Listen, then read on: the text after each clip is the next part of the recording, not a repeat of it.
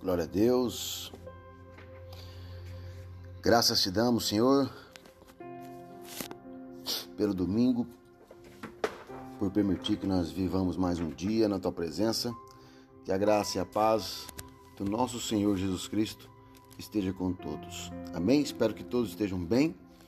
Vamos mais uma palavra de ensinamento, uma palavra de exortação para o nosso coração. A palavra de hoje está em Gênesis 4, versículo 7. Diz o seguinte: Por que você está com raiva? Por que anda carrancudo? Se tivesse feito o que é certo, você estaria sorrindo. Mas você agiu muito mal e por isso o pecado está à porta à sua espera e ele quer dominá-lo, mas você precisa vencê-lo. Amém, querido?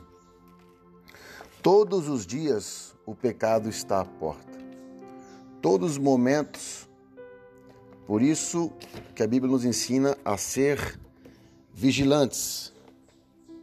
Temos que vigiar e orar, não orar e vigiar. Então, que nós possamos entender que no dia de hoje fica a mensagem de que se você fez algo de errado, se você fez algo que não era certo e você está colhendo os frutos dessas atitudes, você precisa vencer o pecado para você continuar sorrindo com Cristo. Amém? Um beijo no coração de vocês. Deus abençoe. Um ótimo domingo.